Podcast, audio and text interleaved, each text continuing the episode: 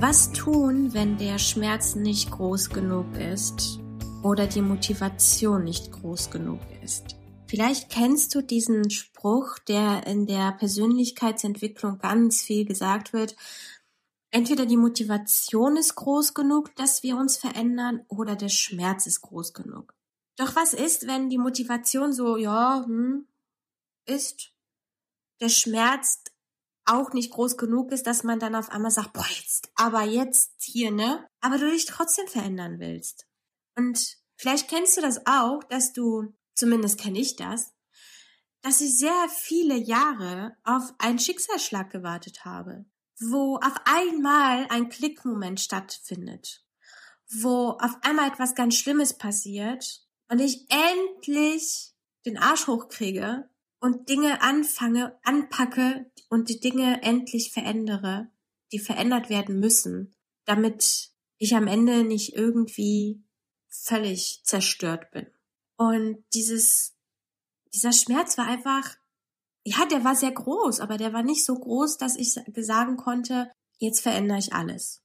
Ich war sehr lange Zeit ein Mensch, der sehr in Extrem gelebt hat, der entweder alles oder nichts gemacht hat, der entweder jetzt auf einmal etwas tun musste oder gar nicht. Mit der Zeit habe ich herausgefunden, dass es eine Traumareaktion ist auf Dinge, die ich als Kind und junge Erwachsene ähm, erlebt habe.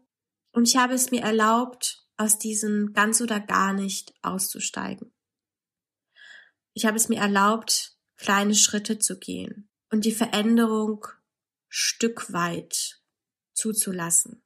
Denn Veränderungen sind für die meisten Menschen nicht wirklich geil, müssen wir ganz ehrlich sagen. Unser Gehirn ist darauf ausgerichtet, alles beim Alten zu lassen, weil es sicher ist. Und solange wir in diesem sicheren sind, wir sind zwar dann nicht glücklich, aber auch nicht so todesunglücklich, dann denkt sich das Gehirn, hey, hey, hey, super, das ist ein guter Platz, da können wir bleiben. Weil alles Neue könnte ganz, ganz furchtbar enden. Und so nehmen wir lieber das, was wir haben, nicht glücklich, aber auch nicht todesunglücklich und verändern uns am besten gar nicht. Denn jede Veränderung könnte eine Gefahr sein. Egal in welche Richtung. Und vielleicht kennst du auch dieses Gefühl von, oh, ich, ich will es einfach nicht mehr. Aber handeln und etwas dafür zu tun, erscheinen einen extremst aufwendig und anstrengend. Und das alles noch neben dem Beruf vielleicht. Oder vielleicht will ich ja sogar mich komplett neu beruflich umorientieren. Da müsste ich ja vielleicht eine neue Ausbildung, dann ein neues Studium machen. Boah, ich habe das eine schon erst gerade so mal gemacht. Meine Güte, wie soll ich das andere dann noch machen? Neben Arbeit, neben Familie, neben Haushalt, neben Tieren, die ich zu versorgen habe, wie auch immer, was man so im Leben halt gerade hat. Und wenn dieser Schmerz nicht groß genug ist und ich kenne das von so vielen, dass sie darauf warten, dass etwas ganz Furchtbares in ihrem Leben passiert, dass sie endlich umdenken. Wir kennen es alle. Wir haben davon überall schon mal gehört. Da hatte auf einmal jemand einen Herzinfarkt und hat dann sein ganzes Leben umgekrempelt und auf einmal nach zwei Jahren ist er, ist er total glücklich.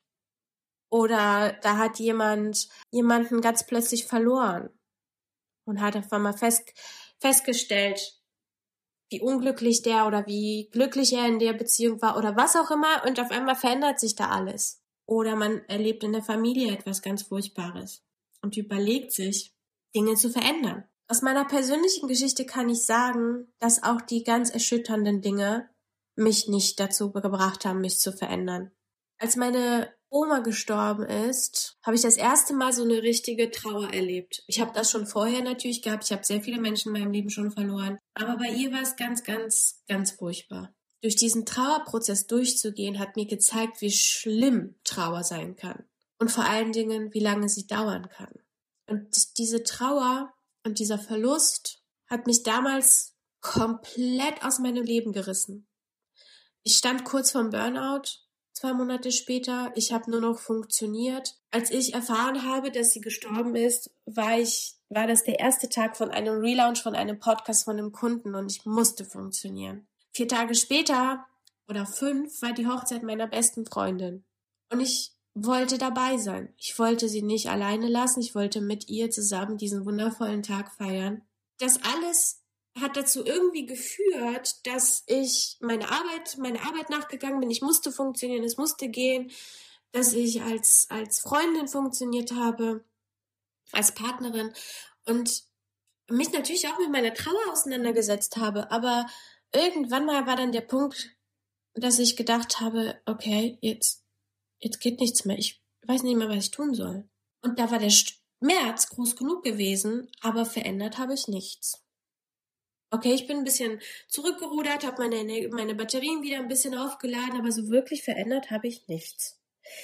Und das war 2019 und 2020 Anfang hatte mein Schwiegervater einen ganz schlimmen Schlaganfall gehabt.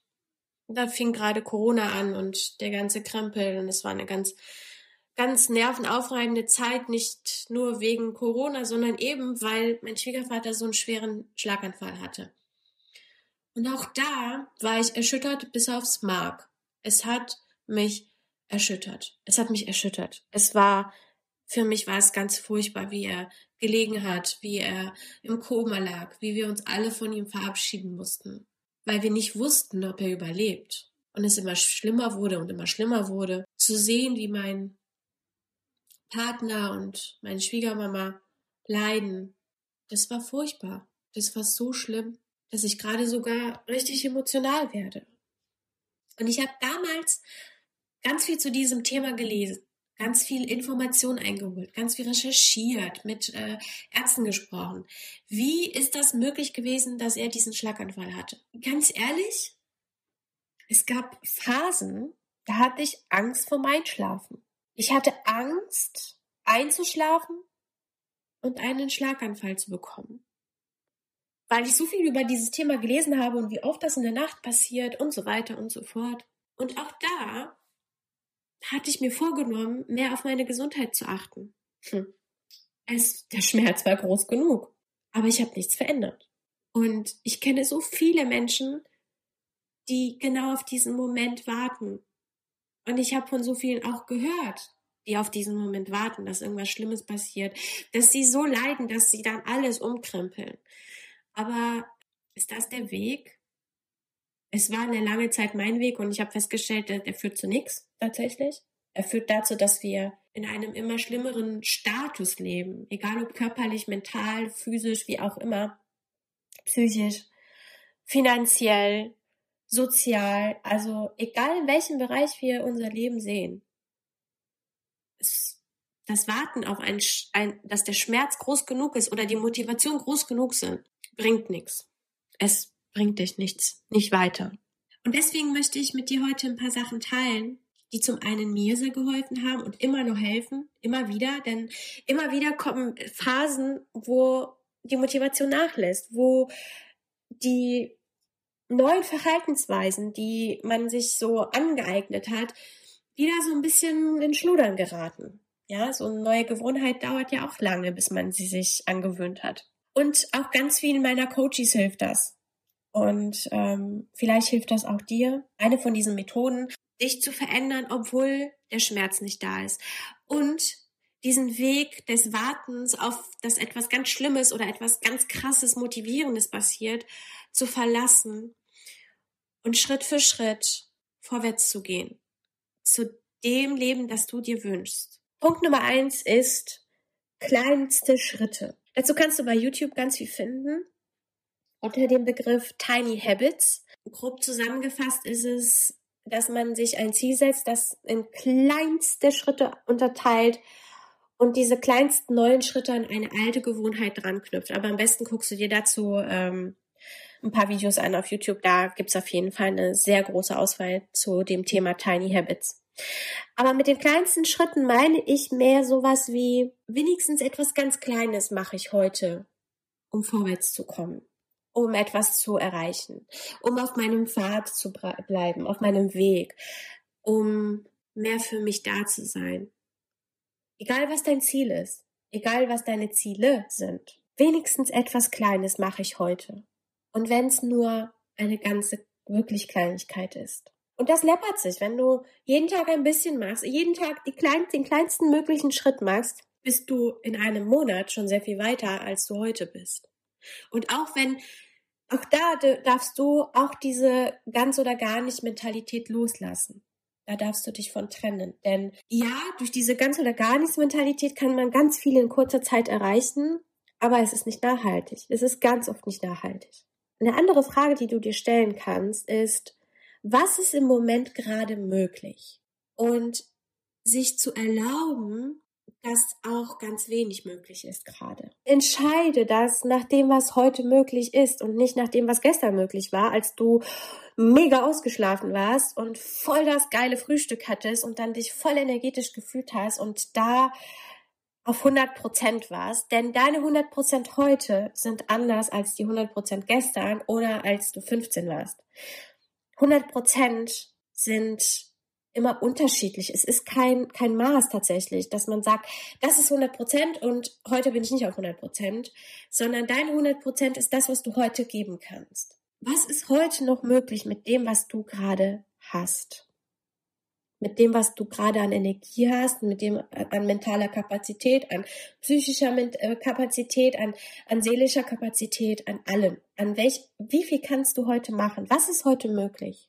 Dann kannst du dir vielleicht noch die letzte Folge anhören, die ich aufgenommen habe, wenn deine Ziele dich leben. Da ist auch noch ein bisschen was, wie du das umdenken kannst, wie du deine Ziele erreichen kannst. Vielleicht magst du dir das noch mit anhören. Das ist äh, Schritt Nummer drei.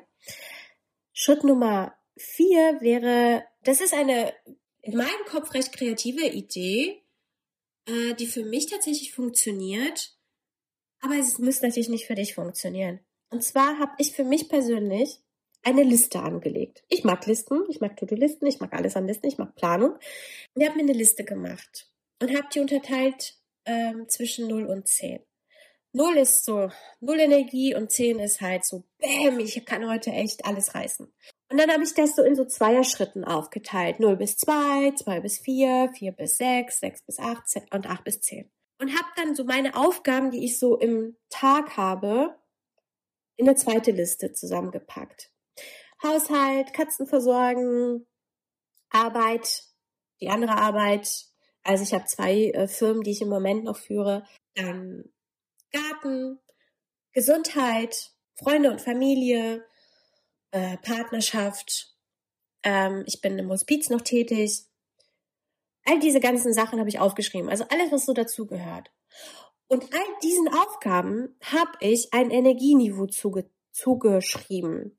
Zum Beispiel, wenn ich jetzt sagen würde, boah, ich muss jetzt einen richtig tollen, richtig deepen Text schreiben, dann brauche ich dafür echt gute Energie. Da brauche ich dafür so eine mindestens so eine sieben, so eine sechs bis sieben. Und dann kann ich ja schon mal wissen, okay, das ist so eine sechs bis sieben. Besser wäre er so acht. Und hab das dann, schreibt das dann dahinter, hinter dieser Aufgabe.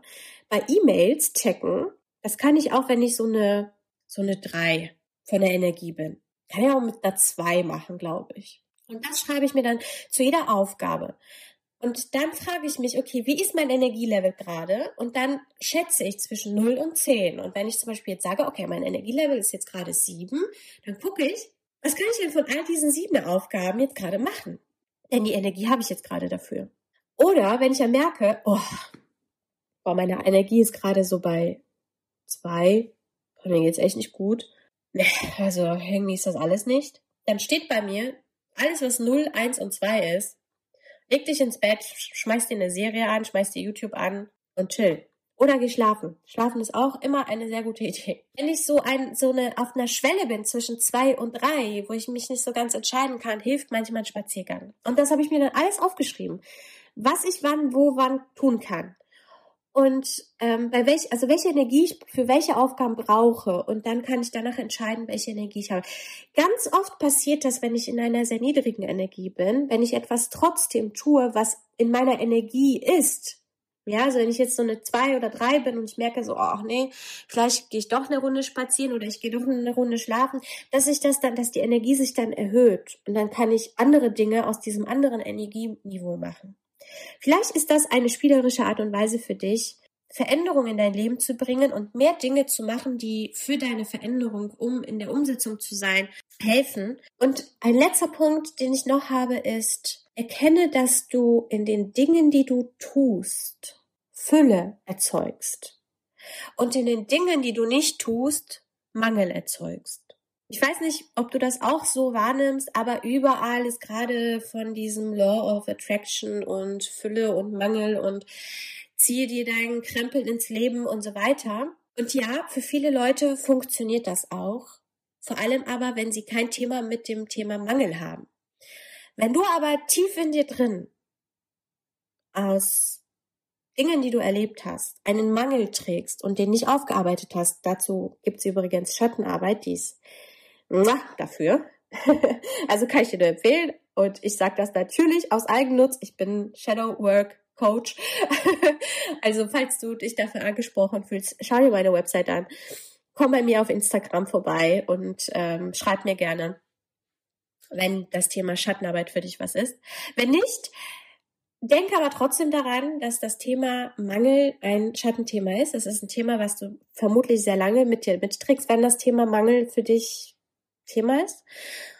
Und wir erzeugen, weil wir auf Mangel programmiert sind, weil unser Schatten so stark ist in dem Moment, erzeugen wir Mangel durchgehend in unserem Leben.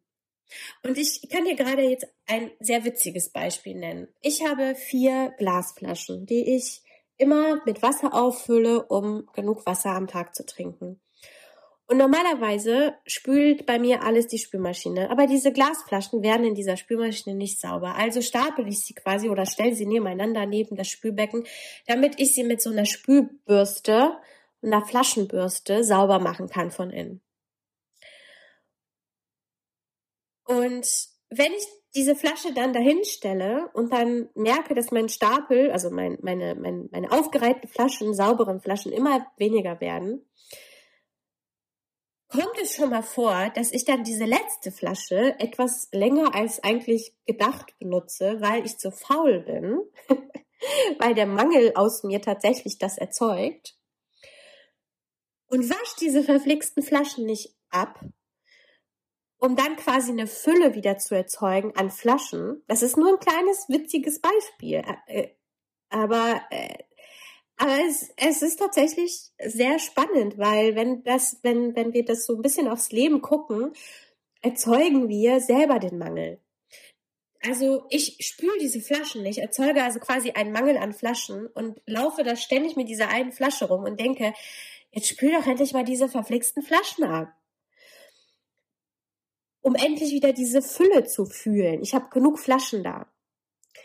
Und das Gleiche passiert, wenn du nicht aufräumst. Wenn du deine Wohnung verkommen lässt, erzeugst du Mangel. Weil eine aufgeräumte, saubere Wohnung gibt dir Fülle. Eine, eine dreckige Wohnung, die halt eben nicht aufgeräumt ist, wo alles sich stapelt, wo ganz viel Mist rumliegt, auch ganz viel ähm, Dinge, die wir horten und so weiter. Sie sollen in uns Fülle erzeugen, aber sie kommen aus dem Mangel und erzeugen noch mehr Mangel, weil wir das überall reinquetschen. Hauptsache, es ist irgendwie da. Und es erzeugt aber keine Fülle, es erzeugt Mangel, weil es aus dem Mangel kommt. Während wenn wir Dinge aussortieren, ausmisten zum Beispiel, erzeugen wir in uns das Gefühl, ich habe genug, ich kann das loslassen, ich erzeuge Fülle. Oder wenn du eine Aufgabe hast und du dich eigentlich verändern möchtest und du möchtest irgendein Ziel erreichen, aber du tust es nicht, erzeugst du wieder Mangel. Wenn du aber dich überwindest und tust was dafür, um dein Ziel zu erreichen, erzeugst du wieder Fülle. Das heißt, statt darauf zu warten, dass das Universum einem Fülle schenkt, dürfen wir erstens unsere, unser Schatten selbst des Mangels integrieren, lieben lernen und verstehen, warum er da ist. Und zum anderen dürfen wir in die Verantwortung, in die Selbstverantwortung gehen und Fülle erzeugen. Und vielleicht hilft dir dieser Gedanke einfach zu sehen, wenn ich Dinge tue, an deinen Zielen arbeite, wenn ich, wenn ich einfach in die Umsetzung komme, wenn ich in den kreativen Prozess komme, in die Kreation, in die Erschaffung, erzeuge ich Fülle. Und die wünschen wir uns ja alle im Leben. Das waren jetzt meine fünf Punkte. Also ich fasse die nochmal zusammen. Einmal die kleinsten Schritte. Zum einen die Tiny Habits Methode. Zum anderen aber, ich möchte heute wenigstens etwas Kleines tun, um mich zu verändern. Was ist heute möglich? Was ist jetzt im Moment möglich?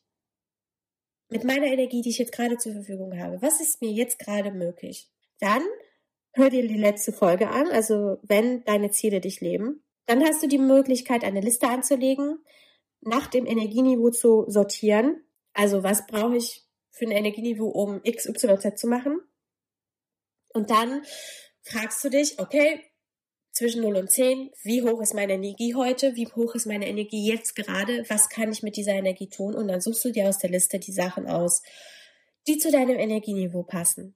Und letzter Punkt, erzeuge Fülle.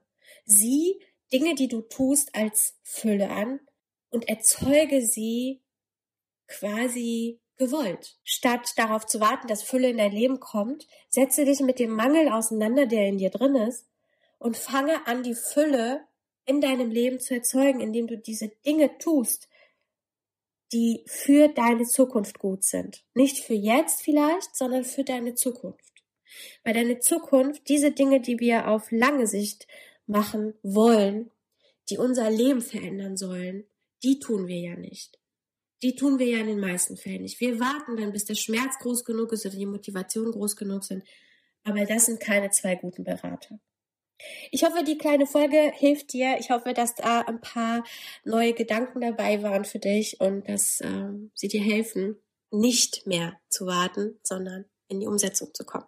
Ich wünsche dir eine wundervolle Woche und wie gesagt, wenn dich das Thema Schattenarbeit interessiert, schau dir meine Website an, schau dir meinen Instagram-Account an, schreib mir gerne, vereinbare ein Gespräch für ein kostenloses Gespräch mit mir dass ich, dass wir gucken können, ob ich dir helfen kann und wie ich dir helfen kann, sodass du an deine Schatten rangehen kannst und deine Schatten bearbeiten kannst und integrieren kannst und dadurch ein erfüllteres Leben führen kannst. Bis dahin wünsche ich dir alles Gute. Bis dahin. Ciao.